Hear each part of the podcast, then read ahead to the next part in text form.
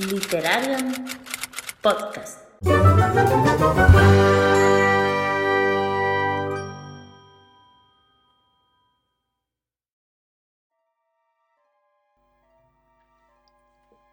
Buenas tardes, bienvenidos a Literarium, una tarde más.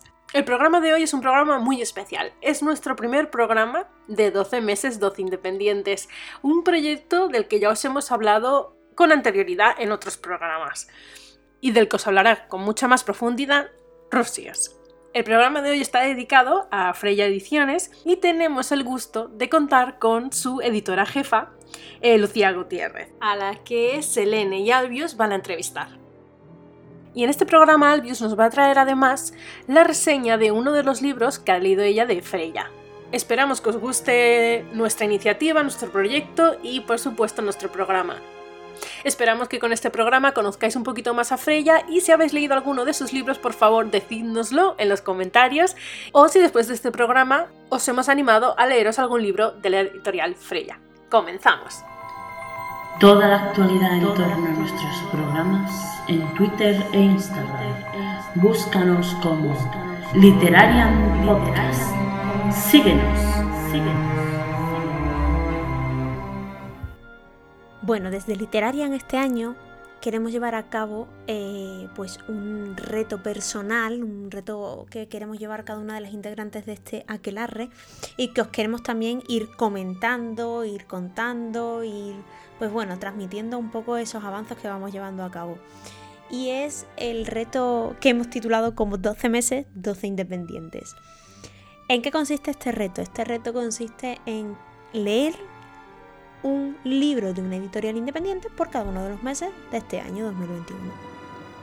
El libro a elegir es pues libre elección, cada uno vamos a elegir un libro que nos llama la atención de una independiente. Una vez que lo hemos leído, pues os contaremos de qué va el libro, qué nos ha parecido, eh, reseña en general. Os traeremos esa reseña de ese libro de editorial independiente. Hemos hecho una gran selección de editoriales independientes porque, bueno, pues cada una vamos a llevar nuestro reto de forma individual, de forma privada, es decir, yo voy a leerme unos 12 libros de editoriales independientes, eh, Alevius otros 12 libros, los que ella crea, Selenus otro y Priscillus otro.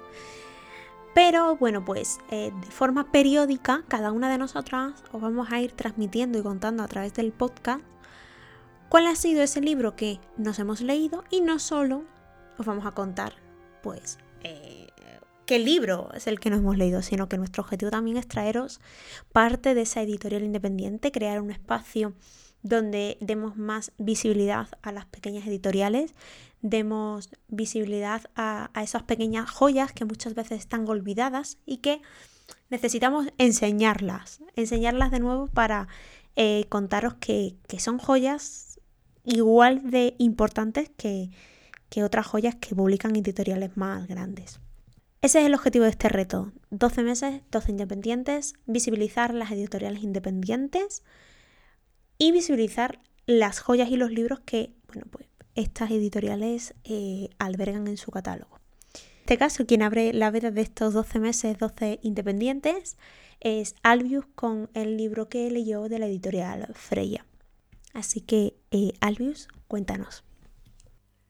Pues como complemento a, este mes de enero de 12 meses de la iniciativa 12 meses, 12 independientes, vamos a completar un poquito eh, este especial con la reseña del libro que se escogió de la editorial Freya que en este caso es Las guerras de la alianza. Ya habéis escuchado alguna vez hablar de, este libro y lo primero que voy a hacer es leeros un poquito la, sinopsis para que os pongáis en, en contexto. El caos se desató primero en Crobar. La tensión que allí se respiraba estalló y desencadenó el inicio de la Gran Guerra. Hasta entonces, el reino de Niola nunca había llevado su magia al otro lado del mar, por lo que también es la primera vez en siglos que una nación tiene la osadía de enfrentarse al imperio de Belaria. Quen redespierta en medio de la batalla tras perder la mitad de su ser, su mejor amiga y pareja romántica y mágica. De la noche a la mañana se ve obligado a trabajar con Thais, una mujer de la familia real que estuvo en Crobar cuando la calma se rompió y cuyo único interés es regresar al combate. Mientras tanto, Una sombra se mueve entre los cadáveres de los caídos y el imperio se resiste a ceder ante la magia. El mundo conocido se tambalea y todo va a cambiar. La única solución para sobrevivir es que el reino permanezca unido. Pues esta es la sinopsis de este libro y bueno, ya lo he comentado, lo he comentado antes durante la entrevista y es que está dividido en dos partes. Una parte, la primera, eh, em, comienza exactamente como aquí dice, eh, están en guerra y Quenray y Thais están, pues, eh, tienen que unirles como aliados. El sistema de magia consiste en que en el reino de Niola tienen determinado poder mágico que tienen que explotar entre dos personas, dos personas que están unidas mediante alianza y ya digo, es la, manera de canalizar ese poder y de explotarlo al máximo. Entonces han, perdido a sus aliados y los tienen que aliar entre ellos. Están en plena batalla, está todo, pues eso, un poco mm, vorágine de acción y, la verdad que está genial, ya digo, está mm, en ese momento álgido y, es todo muy frenético. Y esta misma línea temporal se ve, se va alternando con otra anterior, en la cual, pues como hemos leído en la sinopsis, Thais, que es una enviada por parte del reino de Niola a una isla, digamos, neutral, en la que están las embajadas de los diferentes reinos y del imperio, pues eh, tienen que intentar resolver los conflictos que tienen para evitar la guerra. En esta línea temporal, como digo, nos encontramos en un momento previo y estamos intentando averiguar, pues eso sí, cómo evitar la guerra o, en el caso de que no se pueda evitar, pues intentar ver o anticiparse a, lo que va a pasar, ¿no? Entonces, bueno, pues ahí vemos las intrigas un poquito más políticas y los movimientos estratégicos que hace cada uno en esa primera, o sea, en esa, en esa línea temporal y en la otra, como digo, estamos en plena batalla. Esta primera parte tiene mucha acción, tiene mucho ritmo, vamos conociendo a los personajes un poco, vamos viendo cómo, cómo piensan, cómo se comportan. Mm, hay momentos en los que no sabes de quién te puedes fiar y de quién no. Hay determinados personajes, bueno, conocemos a la embajadora de Niola en esa isla, en Crobar, al, embajador de Velaria, mm, conocemos a una persona que es un poco más gris, un poco más como eso, de dudosa moral, como digo, y, y que, bueno, no sabemos exactamente cuál es su objetivo, pero, pero la verdad que toda la acción se da de una manera bastante fluida, mm, no, no tienes un momento prácticamente de respiro y se queda esa primera parte en un punto muy álgido, o sea, como comentaba en la entrevista, es un punto un punto de, de plot twist impresionante. ¿Qué ocurre? Que luego nos encontramos con que en la segunda parte el ritmo decae y los personajes además eh, ya no los ves tan reflejados con la personalidad que habían mostrado en la, en la primera parte.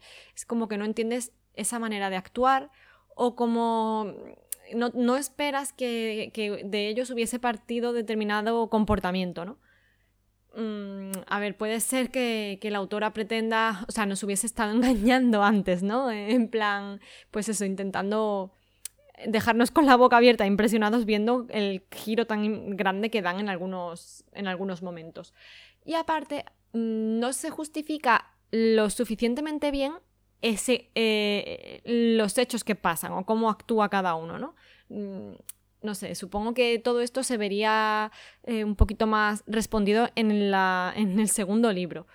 Entonces, esta segunda parte, ya digo, además de dejarte un poco, un poco desconcertado con la actitud y el comportamiento de algunos personajes y la falta de justificación de los hechos, pues también tiene esa falta de ritmo, ese descenso, ese descenso en el ritmo porque la acción eh, se ve desplazada por eh, la estrategia y el conflicto más político. Entonces es una parte más tranquila y que quizás, pues, si vienes buscando algo más frenético, después de esa primera parte y de ese punto tan álgido, es pues eso, te saca un poquito, te deja un poco más frío. Ya digo, mm, después de hablar con Lucía nos hemos quedado mucho más tranquilas porque sabemos que en la segunda parte va a haber respuestas y acción, aunque va a ser como a la inversa, va a empezar más tranquilo y va a ir un poco más eh, hacia, derivado hacia esa acción más frenética. Así que nada, igualmente es un buen libro. Tiene la verdad que el mundo está muy bien construido y el sistema de magia está, es bastante interesante. Así es que lo recomiendo para el que se quiera iniciar con este tipo de, de literatura de fantasía bélica. Y nada, por nuestra parte creo que no nos queda nada más. Así es que espero que si os decidís a leerlo nos lo dejéis en comentarios y nos digáis qué os parece.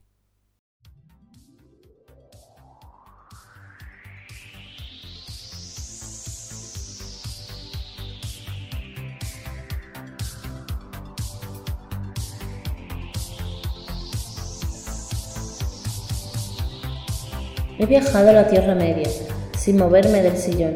He volado lomos de Fuyur y atravesado el portal que me llevaría a Narnia. Me he perdido en la sala de menesteres de Hogwarts y el frío hielo me ha calado hasta los huesos en Invernalia. Pero de cada viaje he regresado con un botín. ¿Te gusta la fantasía? Club de Lectura Literaria. Si te interesa apuntarte al club, puedes contactar con nosotras a través de nuestras redes sociales y a través de las redes de Literarian Podcast. Como ya sabéis, disponéis de ellas en la cajita de descripción.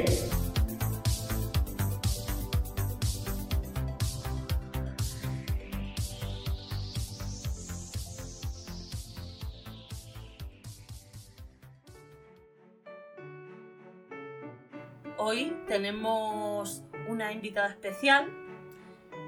El aquelarre de Literarian se ha expandido gracias a tu mediación, ¿no, Albius? Hoy tú eres la responsable del contenido y de la gran sorpresa de este programa, así que cuéntanos un poco y ya te cedo a ti la escoba y la varita de mando de la aquelarre. Sí, sí, la escoba y el micrófono.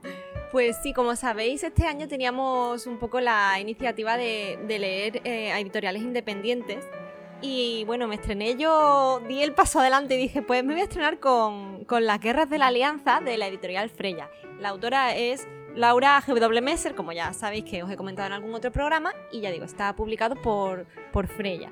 Y hoy tenemos el honor, además, de tener aquí a la editora de, pues eso, de, la editorial Freya. Y nos va a contar algunas cositas de los entresijos de la editorial y de este libro en particular. Eh, bienvenida, Lucía, ¿qué tal?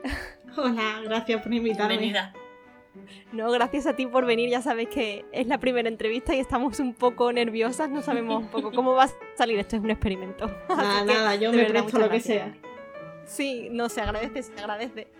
Así que nada, yo creo que lo primero es que te presentes un poco tú, que nos digas, pues eso, ya sabemos que te llamas Lucía, eso ya lo he dicho yo, pero un poco, pues, eh, que nos cuentes cómo nació Freya y, bueno, un poco cuál es tu idea de cara a, cómo, a lo que se publica en la editorial. Un poquito así, una presentación antes de que entremos en materia. Bueno, pues como decían, yo soy Lucía, soy editora de Ediciones Freya y además soy traductora audiovisual, correctora y escritora. Entonces, bueno, eh, lo de estar entre letras siempre ha, ha, estado ahí, o sea, toda mi carrera y toda mi vida ha estado en torno a las letras entonces, eh, pues siempre he seguido un poco esa vía, pero cómo surgió la idea de montar una editorial, yo creo que, bueno, creo no, sé que fue por eh, curiosidad y motivación de ver historias distintas, porque estaba muy acostumbrada y seguimos estando la gran mayoría al mismo tipo de patrón de novelas. Mm, que son sota, caballo y rey y no salgas de ahí y con personajes pues mm, todos perfectos, muy parecidos y bueno, sabéis un poco por dónde voy. Sí. Entonces estereotipos. Sí, eh, que a ver, que esos libros están geniales, o sea, no no quiero decir que no estén bien, pero yo ya tenía ese gusanillo de decir, jolín, quiero historias diferentes con personajes igual de reales, pero que no sean siempre los héroes perfectos, que que se expandiese un poco el, pues el mundo real en el que vivimos que se viese reflejado en la ficción.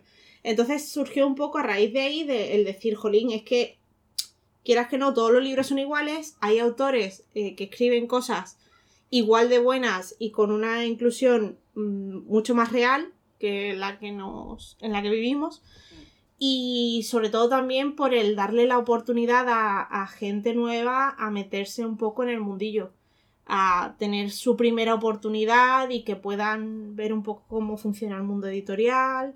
Entonces fue una mezcla de todo y ya pues ahí pues decidimos montar nuestra propia editorial. Sí, lo tuyo desde luego es pasión literaria porque estás metida en todos los aspectos que se puede tener, vamos, que se puede estar uno mm, inmersa en cuanto al mundo editorial y de las letras, como has dicho. Porque sí que sabemos, conocemos ya lo de tu faceta de, escritora y, que has publicado en otras editoriales también. Y, es otra de las cosas que nos da un poquito de curiosidad, pero todo, todo a su debido tiempo. y es verdad lo que dices, porque sí que estamos viendo el nacimiento de, eso, de editoriales independientes, más pequeñitas, pero que quieren dar ese impulso a, una fantasía o una. Un, no sé, diferente, o en este caso fantasía, porque yo creo que básicamente casi todo tu catálogo eh, es un poco en ese sentido, ¿no? Eh, no ciencia ¿eh? ficción, narrativa y tal, pero que no es o sea, se aleja un poco de lo habitual, como tú dices, ¿no? Un poco...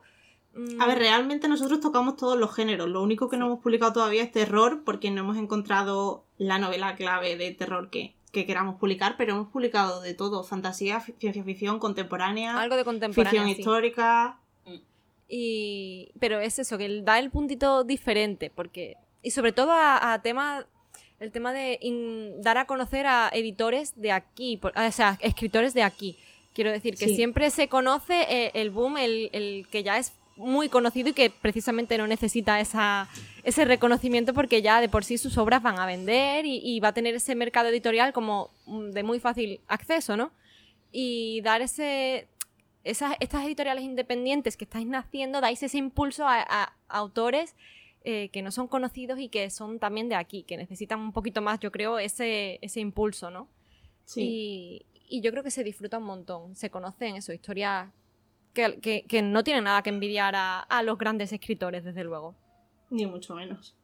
Eh, hablando de, escritores noveles, eh, cuando fundaste la editorial, eh, ¿cómo decidiste cuál sería la primera obra que, que publicarías?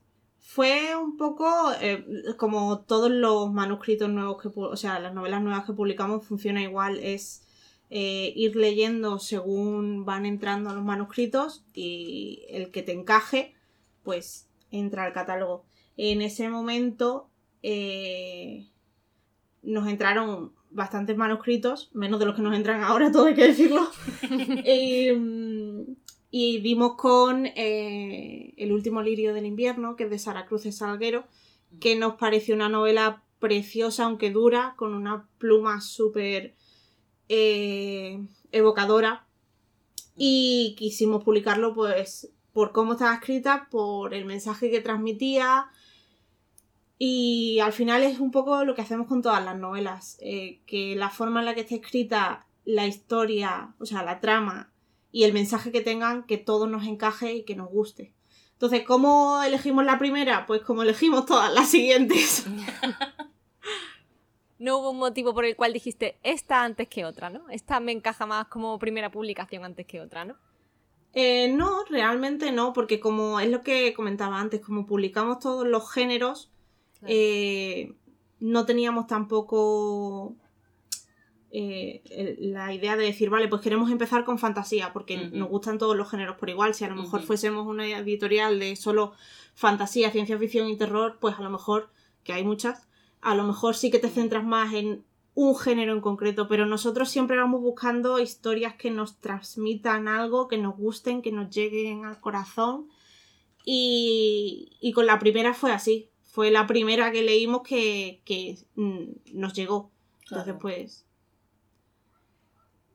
Y a la hora de, todos esos manuscritos que os entraron, a, la hora de. ¿Solo elegisteis uno o, o cogisteis alguno más? No, elegimos. elegimos más. Ahora no me acuerdo si fueron todos de la misma convocatoria, pero el ocaso del mundo y el último lirio del invierno sí que fueron de la misma convocatoria. Luego vino Crónicas del Mar, pero no sé si lo envió.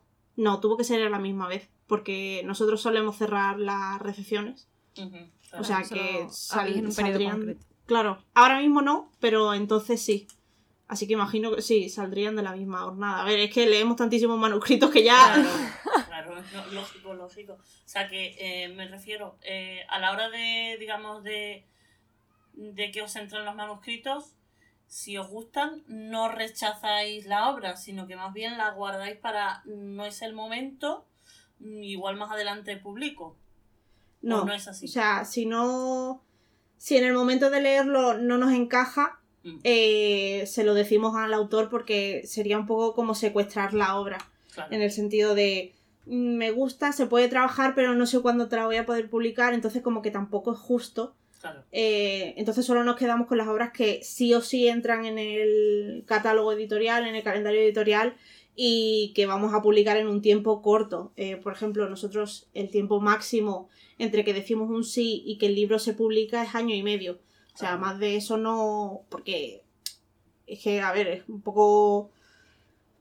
eh, como Sí, de como hastío hasta las para... puertas, Claro, claro, a- Claro. a para el autor.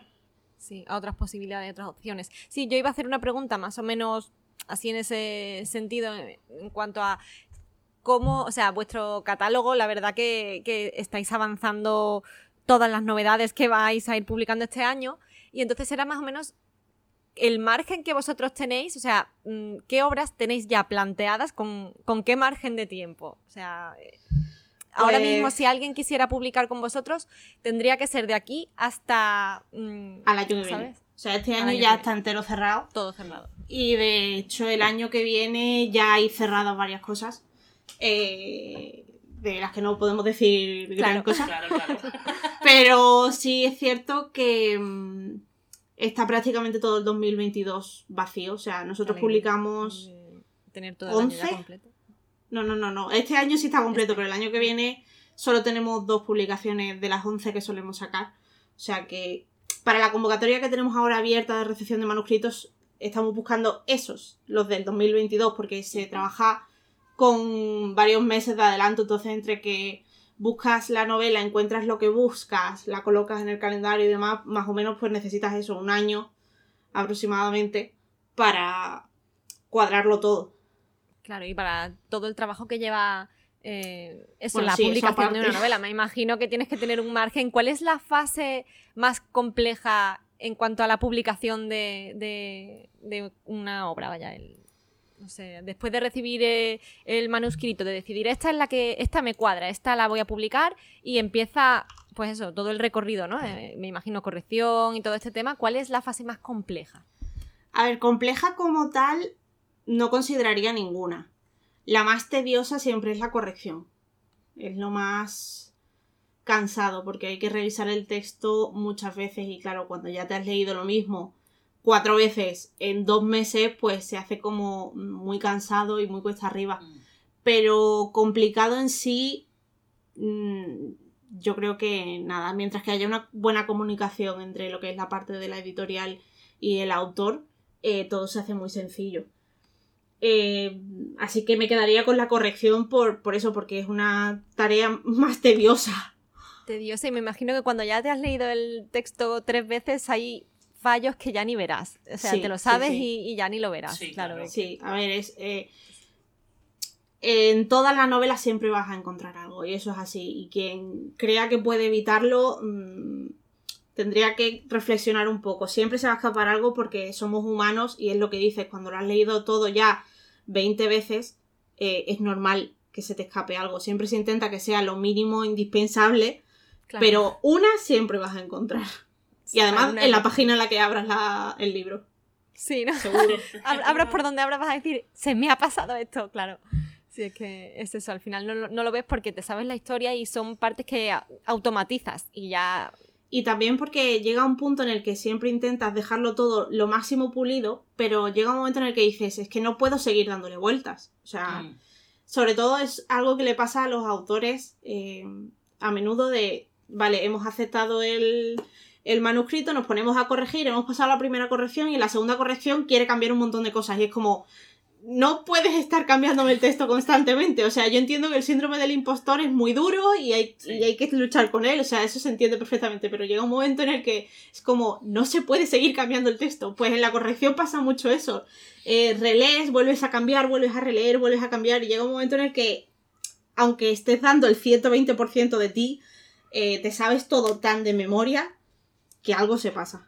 Claro, y tienes que seguir adelante. Dices, mira, es que si no, no publicamos, hay que, hay que tirar para adelante y, y seguir, porque tú dices eso, dices, si no, seguirías cambiando infinitamente cualquier detalle y, al final, pues eso se, quedaría la y Sobre todo que, que, el estilo de los autores siempre está en constante evolución. Entonces, claro, tú imagínate una novela que un autor escribe en 2019, yo se la publico en 2020 y la corregimos en 2020, pero el estilo de ese autor a lo mejor ya ha cambiado. Y dices, es que esta frase pues la quiero cambiar. Dices, bueno, pues una frase vale, pero que me cambies una página entera, pues ya es como que yo te entiendo, pero hay límites. Sí, además tú lo entiendes porque como también estás en ese lado de, ¿verdad? De, todo esto, del mundo este, pues claro, al final tú te sabes poner en, los dos, en las dos pieles, ¿no? Sí. Así que... ¿Y qué es lo que mm, no debería hacer nunca un escritor que quiera publicar al ponerse en contacto con una editorial? O en este caso, pues con, con tu editorial, con Freya. Yo creo que una verdad universal para todas las editoriales es eh, deshumanizar al sector editorial, en el sentido de mm. eh, no se hace ni una idea de la cantidad de manuscritos que nos llegan sin un simple hola. Simplemente con los archivos adjuntos ahí a, pelo, sin nada en el correo, y es como gracias por eh, dedicar tu tiempo a mm, presentarte, aunque sea, a desearme los buenos días, no sé, lo mínimo. Y yo creo que eso es algo que pasa en todo el sector, a la gente que se dedica a cribar manuscritos, que es como, Buah, yo te mando lo que tengo y me da igual lo que... quién haya al otro lado, ¿sabes? Y es un de este poco... este tipo de, mensajes masivos, ¿no? De, a la, que eso también el primero que lo abra, mira, ya he ganado eso, pero si no, bueno, pues... Pero al final quedas, quedas muy mal. O sea, porque es como. Mm, hay que tomárselo un poco como si tú quieres eh, aplicar a una oferta de trabajo. Intentas causar buena imagen, no sé, eh, a la persona que te tiene que contratar, pues le dice buenos días, mm, me llamo fulanito, mm. soy pues aquí tiene que ser igual. Y con todas las editoras que he hablado, algo en lo que, lo que coincidimos es en eso, en que hay una gran cantidad de gente que es que ni siquiera dice hola en el correo y es como, jolín, que soy una persona que tiene que leer tu manuscrito y valorarlo. ¿Cómo quieres que lo valores si ni siquiera me muestras ese mínimo de educación, ¿sabes? Sí, además que es una cosa, como has dicho tú, un mínimo de educación y siempre, siempre se ha dicho, la carta de presentación siempre va por delante, incluso al enviar un currículum. Claro, o sea, es que es el mismo símil de decir, es como si estuvieses buscando un trabajo. Tienes que causar buena impresión. Porque si de primera se da la sensación de que es complicado trabajar contigo, pues ya te están poniendo trabas. Claro. Además está el hecho de que si tú dices, bueno, no se ha molestado ni siquiera en desearme buenos días, a ver qué tipo de, manuscrito me está enviando, porque ni se habrá molestado en saber si casa con la editorial o, ¿sabes? Si investigar un poquito dónde está enviando el manuscrito, no sé. Es, un poco... es como el dicho este que muchas veces se dice más con lo que no se dice que con lo que sí. Pues en este sentido, esas pequeñas cosas dicen mucho de la persona que está intentando enviarte el manuscrito. Entonces, eh, algo que no se debería hacer en ninguna, yo creo que es eso. En Freya, pues también, evidentemente. Y algún tipo de obra que tú digas, no estoy dispuesta a publicar, pues este género o este tema en concreto, ¿sabes? Algo que, digas, no, esto no quiero que, entre en la editorial. No, por, bien porque no estás de acuerdo o bien porque no te parece que siga la línea un poco de, de lo que queréis publicar. A ver, de género eh, no publicamos poemarios, antologías más allá de la que nosotros eh, convocamos todos los años. Eh, tampoco publicamos erótica. ¿Y por qué? pues porque mucha gente nos, nos, pregunta, ¿por qué no publicáis antologías si tenéis en el catálogo? Y es como, bueno, yo es que convoco las antologías que yo quiero para la, la editorial. Las antologías en general es un género menos leído que la novela. Entonces, eh, por ese lado. Y luego la erótica no. Aunque a mí, por ejemplo, sí que me gusta como género leerlo, eh, para publicarlo me parece un género un poco más complicado. Y no, no queremos que esté en, la línea editorial. Pero más allá de eso, eh, publicamos cualquier género. Y hemos hablado de lo que no debería de hacer un, escritor a la hora de, enviar el manuscrito volviendo a la conversación de antes, eh, a la pregunta de antes, eh, ¿alguna vez os han enviado una propuesta editorial muy, muy original o habéis recibido alguna propuesta de, un autor que os haya hecho una ilusión especial? Eh, propuestas muy, muy originales, así de primeras, o sea, no se me ocurre ninguna más allá de lo que hemos publicado, porque sí que es cierto que todas las novelas que hemos publicado venían con unas propuestas muy llamativas. Entonces no podría decir una porque todas estaban en la misma línea. Al final todas tienen que cumplir unos criterios para que se publiquen. Eh, y autor que nos haya hecho mayor, mayor ilusión, realmente no, porque eh, no nos fijamos tanto en la autoría como para, de hecho, salvo a Laura Tárraga, no conocíamos a ninguno antes. Entonces no... No. Y en cuanto a la relación que se establece con, el autor, ¿cómo, ¿cómo, lleváis a cabo un poco esto? La, el tema de pues portada o el diseño de la edición y tal. Mm, ¿Es mano a mano o seguís más, o menos un poco la idea que tenía de partida el autor, si es que alguna vez tuvo alguna o... pues la mayoría, la mayoría de las ocasiones me vienen los autores con las manos vacías, entonces claro. como... Gracias por facilitarme el trabajo. Entonces es un poco en común. Eh, suelen, bueno, hasta ahora luego puede venir un autor con una idea súper clara que la recibiremos si cuaja, la recibiremos con las manos abiertas. Pero hasta ahora siempre ha sido eh, el autor, bueno, las autoras, porque son todas chicas, las autoras diciéndonos, eh, no tengo ni idea de lo que quiero para la cubierta, mm, soy toda oídos. Y entonces ya me pongo yo a pensar en qué tipo de cubierta le puede quedar bien, el estilo, qué tipo de ilustración, y lo comento con la autora y la autora pues me dice, pues sí, me parece bien, o pues aquí le podemos dar otro, otro toque y vamos hablando como en común hasta que se da con la idea que, que, mejor le viene a, la novela. Así que el trabajo, en nuestro caso, en Ediciones Freya, con las autoras siempre es muy cercano, siempre buscamos la aprobación por parte de, las autoras, porque a fin de cuentas es su libro, es su historia. O sea, sí que es cierto que la última palabra la tenemos nosotros, porque somos la empresa, pero siempre buscamos el consenso con las autoras para que el, el libro salga eh, a su gusto, por así decirlo. que esté totalmente satisfecha del trabajo y, de, orgullosa de su, de su bebé, ¿no? claro, claro. Sí, de hecho, eh, tenemos que, felicitar a la editorial porque la, edición de las guerras de la alianza es. Es una preciosidad. ¿eh? Vamos, a mí me encanta, Rocío también, pero yo caí. bueno. Yo caí porque Rocío me dijo, eh, empezamos, empezó a mandarme vídeos de la edición, digo yo, no, no, no, digo yo, voy a, digo, voy al límite, digo, pero para Reyes, autorregalo de Reyes. Sí, sí, la edición es una pasada, la portada es espectacular, pero es que además, mm, o sea, el, el interior, lo hemos hablado muchas veces y ya entre nosotras, el tema de las editoriales independientes, que os curráis unas ediciones que son una verdadera pasada y es un trabajo que no se ven en editoriales grandes, porque como que ya lo tienen todo hecho, ¿no? Y, y es, no, no me tengo que forzar que mi libro se va a vender, porque va a estar ahí en una mesa puesta en primer plano y va a dar igual. Pero la Al final, nosotras nos tenemos que ganar el hueco. Entonces hay que intentar destacar mm, como se pueda. Nosotros, por ejemplo, sí que en Freya tenemos la suerte de que a mí, por ejemplo, me gusta mucho trabajar en eso. Eso, la que lo hace soy yo, la que mm, maqueta, que es como se llama, y la que plantea las ediciones soy yo. Entonces me gusta mucho como lectora encontrarme libros así. Entonces siempre intento sacarle jugo a los libros. Hay unos que se pueden más, otros que se pueden menos, para que las ediciones sean atractivas. Claro.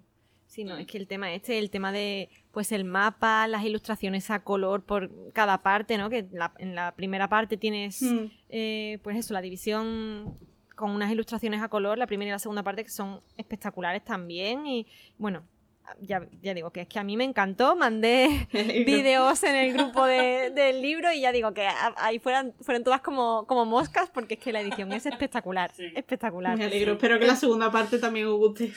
Yo la verdad, a ver... Ya, ya hemos bichado algo de la portada.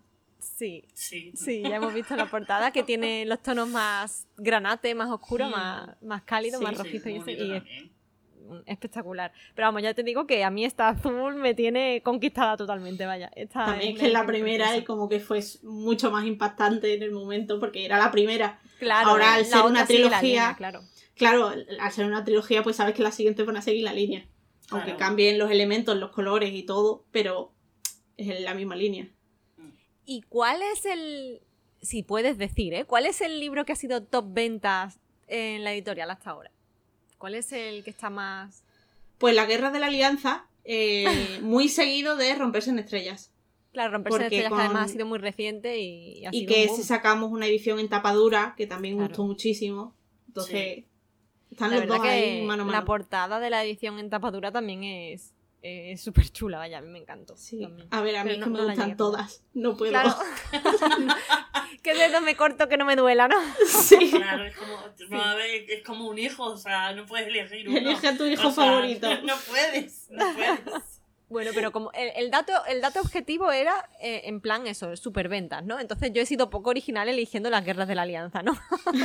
pero A ver, es que es muy Pero- llamativo. Es muy llamativo. la verdad es que sí. Además, mm, cuando lees la sinopsis, mm, para un lector que suele leer más fantasía y tal, pues la verdad es que, mm, que llama la Le atención llama. la sinopsis. Sí. Sí. claro, este es que, es que te tira, ¿no?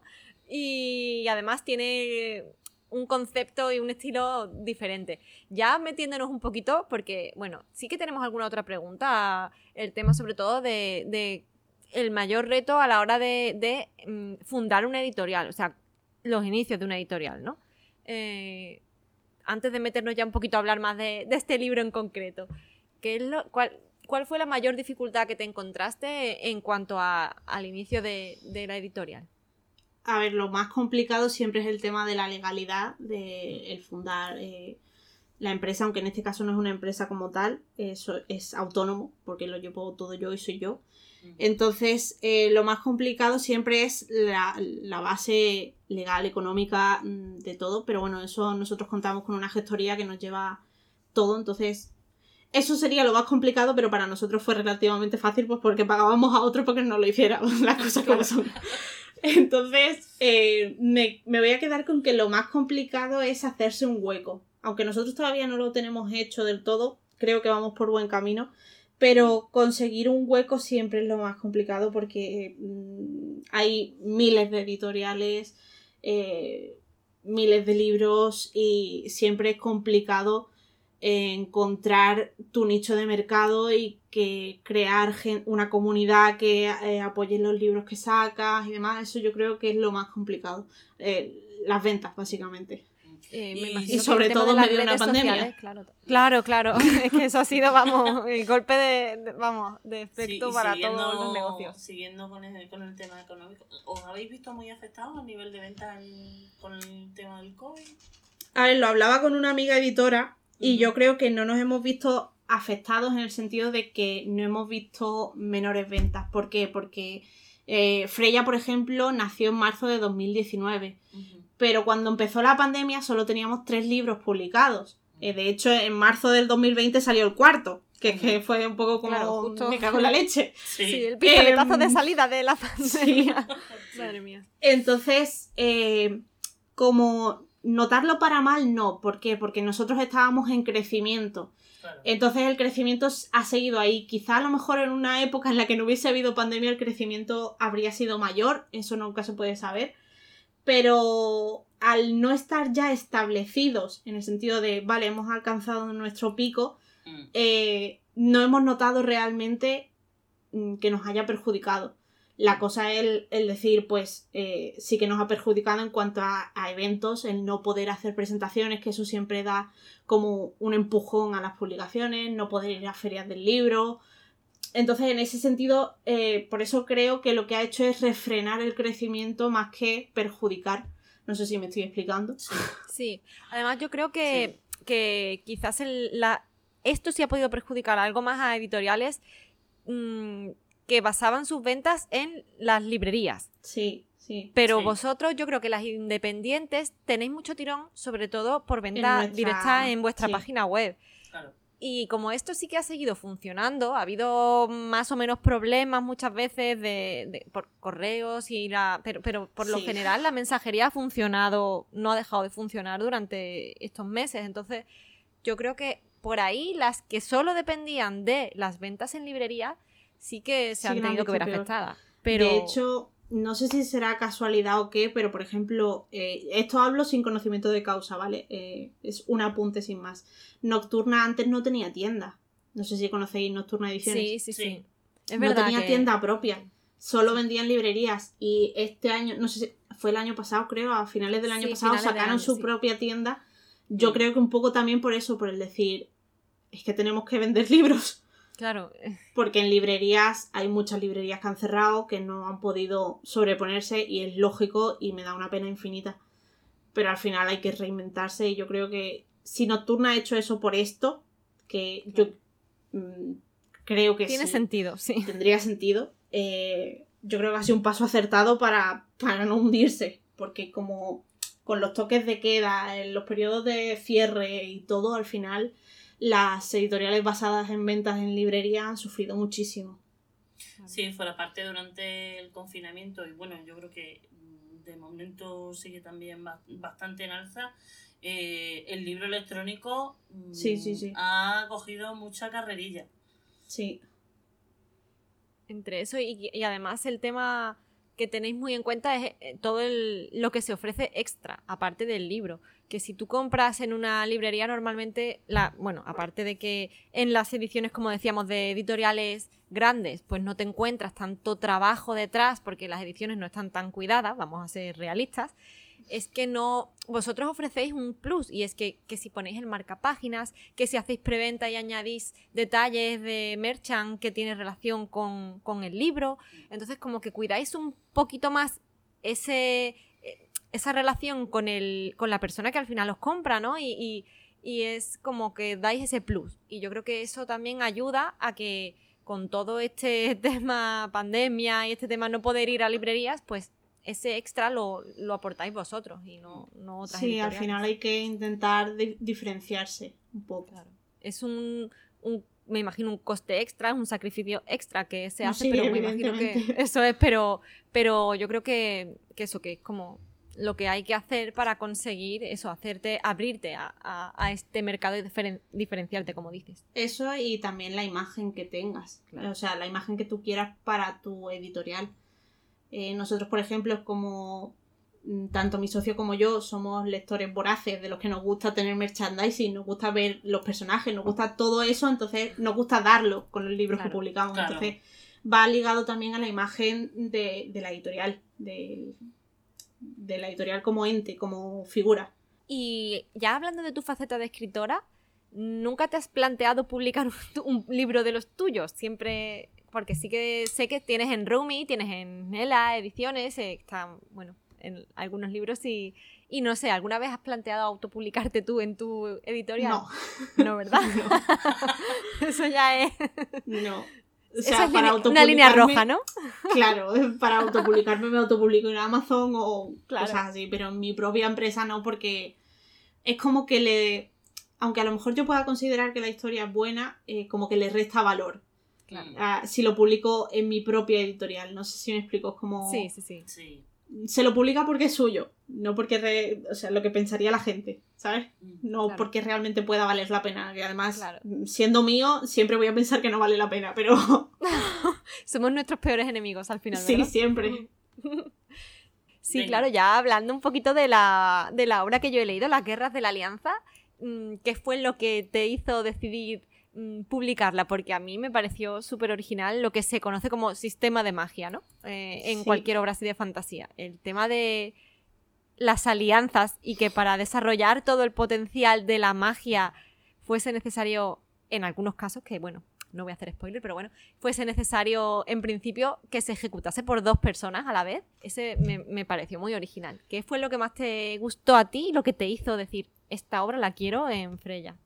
Pues precisamente fue eso, lo que se conoce como el world building, el mundo que se crea en torno a la, a la novela, eh, fue lo que más nos gustó. Eh, a mí mm, me gustan mucho las novelas que te meten de lleno en, en la trama, o sea que entras directamente en el meollo de la acción y en este caso empieza literalmente en medio de una batalla. Entonces, sí. eh, y aunque es un sistema de magia, como tú dices, muy complejo, un world building muy complejo, creo que Laura tiene una maestría eh, para meterte en ese mundo, que aunque al principio se pueda hacer un poco denso, eh, está como llevado muy bien para que te enteres de todo en todo momento y sin tener que explicarte todo súper mascadito y súper mm, explicadito todo. Entonces ese tipo de novelas que te meten de lleno y mm, aunque a lo mejor te pueda costar un poco, no sientes que estés perdido, eh,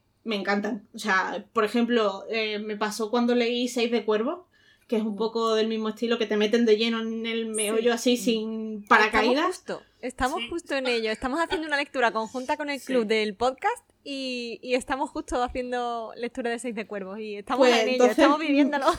Me entenderéis perfectamente. Es de Sí. estas que te dan la pata en el culo y te meten ahí en todo el meollo. Pues Sí. Claro, lo que el problema que eso. tiene es que quieres entender. Dices, por favor, que me explique de dónde viene todo esto, ¿no? O sea, Pero es ese tipo, y no ese tipo de, novela que sabes que en algún punto te lo van a explicar. Claro, es como que te dejan todo el rato con esa intriga de tú decir, quiero saber de dónde sa- sale esto. Y es lo que te sigue haciendo leer para descubrir de dónde sale eso. O sea, esa, ese tipo de novelas que la trama está muy bien. eh, Por ejemplo, con La Guerra de la Alianza yo considero que la trama está muy bien hilada y son como engranajes que van encajando poco a poco y cuando encajan todos te estalla la cabeza. Mm, Y mm, son ese tipo de novelas que te atrapan eh, por, por el mundo que, que han construido. Aunque la trama también sea buena.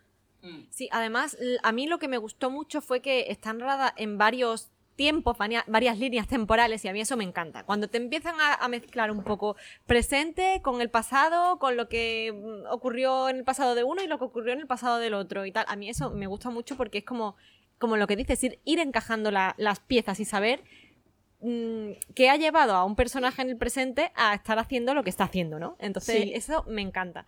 Pero sí que tengo que decirte que de las dos partes que hay, que están súper bien diferenciadas, eh, en la primera parte mm, lo viví intensamente. O sea, quiero decir, Sí, es la una vorágine más- y termina muy arriba. sí. O sea, el giro que. El giro. Porque es Sí, el yo giro. sé a qué te refieres.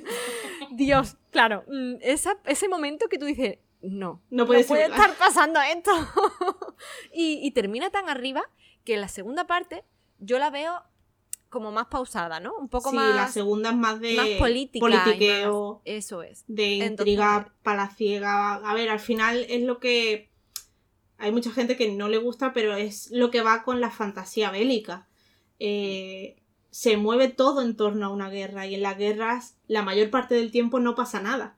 Porque estrategia. las guerras, claro, son estrategias. Entonces la primera parte te pilla en todo el fulgor de la batalla y la segunda parte es un poco la post.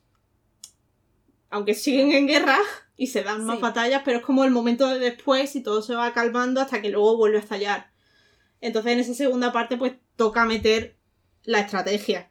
Claro, entonces después de un punto en el que estás tan arriba, es como que dices, uff, de repente ha bajado esto y, y, claro, tú objetivamente entiendes que esto es una trilogía, entonces tienes que, como que, mm, que todo se tiene que seguir cociendo porque tienes dos libros más por delante que te tienen que ofrecer mucho más. Pero Y el primero como- es el pequeño, ¿eh? Yo siempre lo recuerdo, que el, el primero es el pequeño. Es el pequeño, los demás Es el corto. páginas. Es el corto. Se- ajá, El segundo ajá. tiene 70 páginas más y el tercero mm, ciento y pico más. O sea, Madre mía. si no más. Madre mía. Uy, pues eso, mm, porque eso fue lo que yo eché de menos, que quizás en la segunda parte, de venir de un punto tan, eso, de un giro muy grande, eh, pues como que se me hizo más tranquila y además no entendía muy bien, decía, esto que, o sea, se están comportando así por, o sea, obviamente tiene que haber alguna razón para que se comporten como se están comportando y para que hagan lo que están haciendo. Pero no, no, no lo explicaba demasiado bien. Claro, tú tienes que dar margen a que, eso, a que en los otros dos libros tienen que seguir pasando cosas. Entonces eso es simplemente decir que la gente se tiene que animar a leer este libro, primero porque, como dices, eh, el, el world building es mm, estupendo, o sea, está súper bien ambientado y, y te va hablando muy bien de todo. Y que además el, el sistema de magia es bastante original, a mí me gustó muchísimo, ya digo. Y que, eh, que sepan que tiene una primera parte muy intensa y que no lo dejen después de. O sea, que, que después de esa primera parte tan intensa, aunque el ritmo sea más calmado después, tiene, tiene que haber mucha tela que cortar. mucha tela que cortar. De hecho, ya, ya después de todo lo que hemos dicho, ya yo creo que debería ir la gente ya corriendo a comprarlo. O sea, una buena edición. La preventa sale ya. engancha, Un world building increíble y un buen precio, tengo que decirlo también. O sea que. no y la preventa está ahí, la preventa está ahí ya. segunda sí. Uy, sí. Que además yo iba a decir que yo creo que eh, lo bueno de esta trilogía también, aunque solo hayáis leído la primera parte, son los personajes, que te pueden caer un poco mejor o peor, puedes empatizar un poco más con ellos o menos, pero creo que están muy bien construidos y hay personajes que te llevan a pensar una cosa y llega un punto en el que dices, ostras, pero a lo mejor es que quien lo ha malinterpretado he sido yo porque siempre me ha hecho ver que iba por otro lado. Claro, sí, Entonces- además hay personajes que juegan mucho entre dos aguas y nunca Sí. sabes realmente dónde. O O sea, sea, tú le asignas un bando y luego lo mismo te sorprende. claro. O a lo mejor le asignas uno, te mm, luego parece que está en otro, y al final sí estaba en el que tú pensabas, y, y es un ir y venir Un juego de constante y tú no sabes. Totalmente. Claro, esa es la parte de estrategia. Sí. Y, mm, y esa era una de las preguntas. ¿Cuál es tu personaje favorito de- del libro? Cuervo, por favor. Cuervo. Sin duda alguna. Cuervo y todos sus misterios, ¿verdad? Efectivamente. A ver, a mí es que me tiran mucho los personajes malos. De esos que tienen la moral muy cuestionable. Ay, pero yo no sé hasta qué punto Cuervo puede. No sé, bueno, tú Bueno, has leído todo, tú has leído todo, claro. Pero- Cuervo tiene moral cuestionable, incluso se ve en Sí, el sí. primero. Hace Sí, lo que sea para conseguir sus fines. Entonces, ese tipo de personajes a mí es que me pueden. Y además, Cuervo tiene ese. Que, que es muy echado para adelante y ese humor y esa frivolidad, no sé, es un Sí. compendio de todo que a mí me conquistó. Pero luego va Ses. En el segundo lugar está Ises, que lo sigue de cerca. Sí, a mí me gustó. Bueno, es que claro, a mí me gustó Thais. Tengo que Sí. reconocerlo. A ver, a mí Thais al principio me cayó mal. Sí, Como una patada en el culo. Claro, Pero es comprensible. Claro, el inicio sí, pero ya digo, a mí me gustó mucho porque me, me pareció un personaje. Eso, que. Es de armas tomar y es eso. muy bien construido. cañero, cañero y que sí que te... O sea, conforme pasa la historia sabes por qué, por qué es Mm. así, ¿no? Y- Actúa muy acorde a lo que vive y cómo lo vive. Uy, Sí. que me atraganto. Pues me pareció, vamos, y ya digo que a pesar de que esa segunda parte me dejó un poco en plan con más dudas que, respuestas, eh, tengo, tengo ganas de leer el segundo precisamente para ver si voy, eso, abriendo ma- más, dudas, pero encontrando alguna respuesta a, las dudas que me surgieron en, eh, a nivel de eso, de estrategia y de, mm, el conflicto, ¿no? Un poco... Del segundo libro eh, pasa todo lo contrario que en el primero.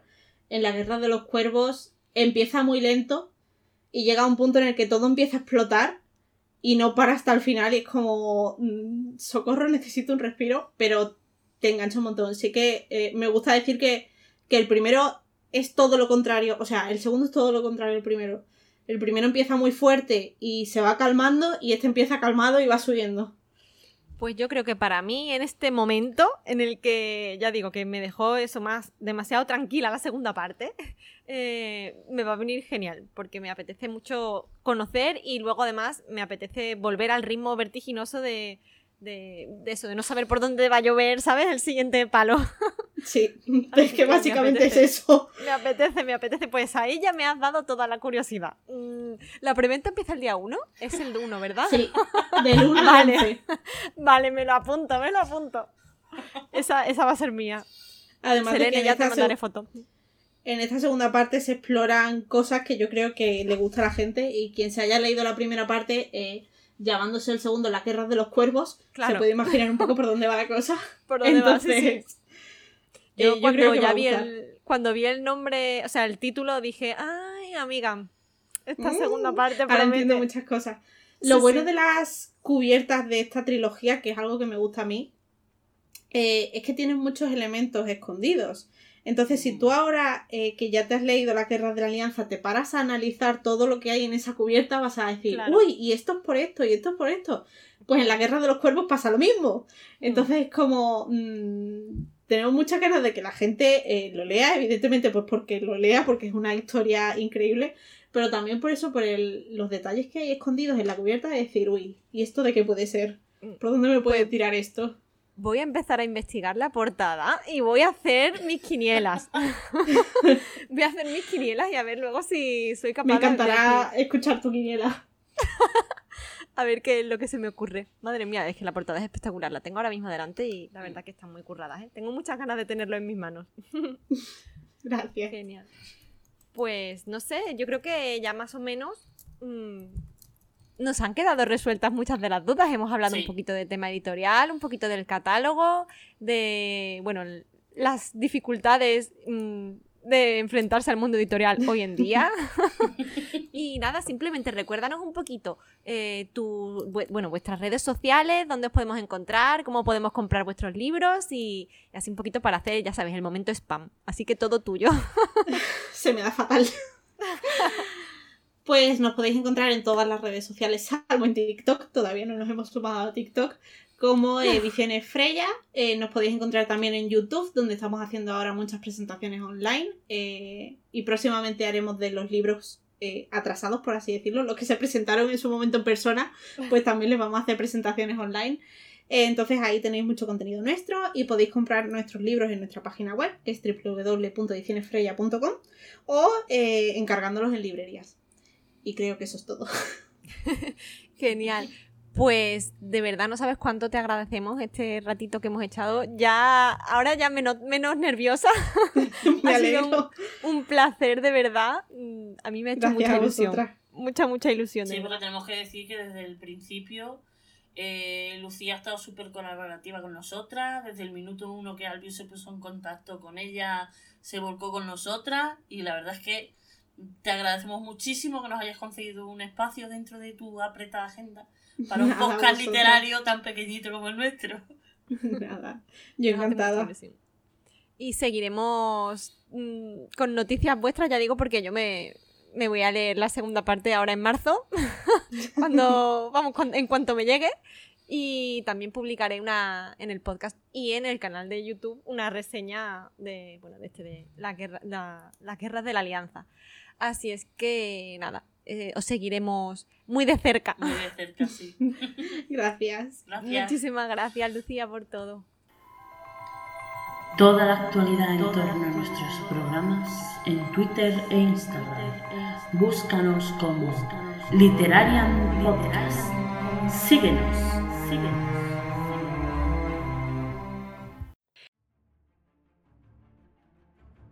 Y con esto ya hemos llegado al final del programa de hoy. Y como ya os dije en el principio, si os ha gustado el programa, si os ha gustado descubrir un poco más de Freya y os ha hecho interesaros un poquito, dejádnoslo en los comentarios que os leeremos y os contestaremos. Y marzo está ya a la vuelta de la esquina, y con ello la iniciativa de Magratajos Tiernos del Marzo Asiático. Y por supuesto nosotras no podíamos faltar, ya que a las cuatro nos encanta Asia, Japón, China, Corea, somos brujas además, tenemos bastantes contactos por ahí.